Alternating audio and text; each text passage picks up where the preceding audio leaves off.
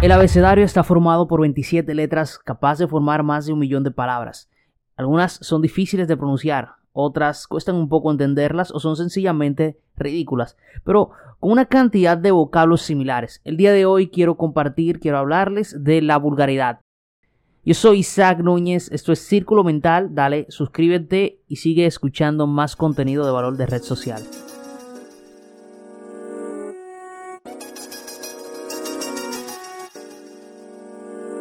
Saludos gente, ¿cómo están? Bienvenidos al Círculo. Soy Isaac Núñez, médico, creador de contenido. No busco cambiar el mundo, busco impactar la vida de al menos una persona.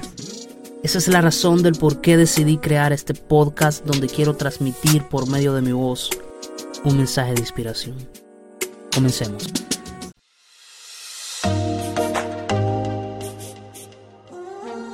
Saludos, qué gusto, qué placer estar aquí de vuelta en este nuevo contenido de Círculo Mental. Resulta sumamente penoso que en algunos medios de comunicación, dígase programas televisivos, radiales y ni hablar de los programas digitales, se repita la práctica de insultar, descalificar y acusar sin fundamento. Definitivamente la sociedad está afectada por una verdadera epidemia de vulgaridad.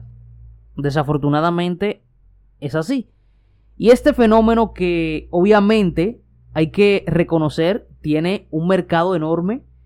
Este fenómeno aumenta la audiencia de programas de radio, de televisivos y mostrando a los medios digitales esto tiene a las personas locas buscando ese contenido vulgar, chismes, porquerías para generar más visualizaciones en, en dígase en los medios digitales o más eh, rating, dígase en los canales de comunicación como los televisivos y radiales.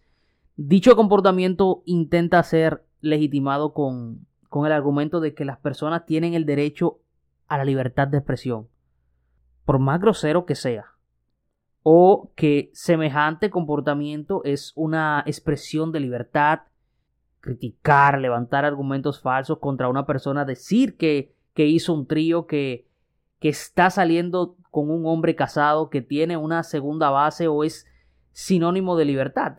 Bueno, eso es lo que dice la, gente, para excusarse detrás de este comportamiento vulgar. Y un montón de argumentos ridículos y totalmente debatibles. La raíz de esta cultura de vulgaridad se encuentra en la falta de, valores que prevalece en nuestra sociedad en la actualidad. Lo que, lo que es más grave es la retroalimentación porque la falta de, de valores origina una cultura vulgar. Y lamentablemente lo vulgar ha triunfado en nuestra sociedad y se impone con insolencia en nuestras costumbres. Y lo vemos en la forma de hablar, también cuando, cuando ves un medio de comunicación, cómo se refiere a otro de manera despectiva, criticándolo por cualquier cosa que hagan, en las actitudes desafiantes disfrazadas de, de una falsa tolerancia. Porque la bendita obsesión de las personalidades, de las diferentes personalidades y los medios de comunicación en su mayoría lo que están pendientes es a cómo mantienen ese bendito rating, a cómo se mantienen pegados.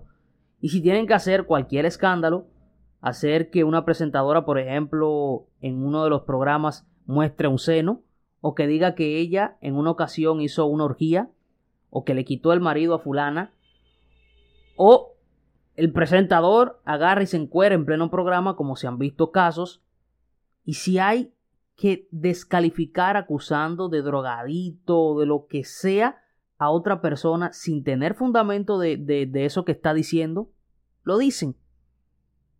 Entonces, es un descontrol total en busca de, de views, de, de seguidores, de, de, estar trending en, en los medios de comunicación, increíble.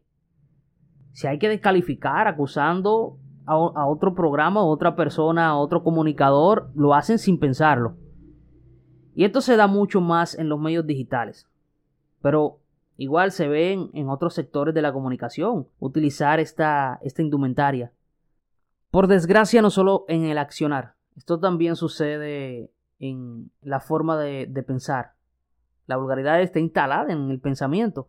Me refiero a esos discursos vacíos y a esas utopías envueltas de engañosa seducción, pero pero como dice el diccionario, la vulgar carece de novedad. Por eso es que tú ves estos programas que todos los días tienen que hacer un escándalo, que tienen que generar un escándalo nuevo, porque si no, no se mantienen vigentes. El ser grosero, el ser vulgar, el criticar se está haciendo normal. Y eso es penoso, es lamentable. Y, no solo sucede aquí en Latinoamérica, sino lo vemos en otro lado del mundo, por ejemplo en Pekín. El productor y el conductor de este espacio que se llama Al Grano, actualmente el más popular de la nación, admitió que tuvo que incurrir en esta práctica de vulgaridad para poder agradar a la población, para poder conseguir más rating. Y lo mismo, lo mismo ha venido sucediendo con programas de entretenimiento chino y en muchísimas partes del mundo. Esto no es solo un, un aspecto o una característica exclusiva de Latinoamérica. Esto sucede en todas partes del mundo. Y lo gracioso es el éxito que tiene este contenido, porque eso es lo que quiere la población hoy en día. Un signo que se relaciona probablemente con una infantilización general de la sociedad y la cultura.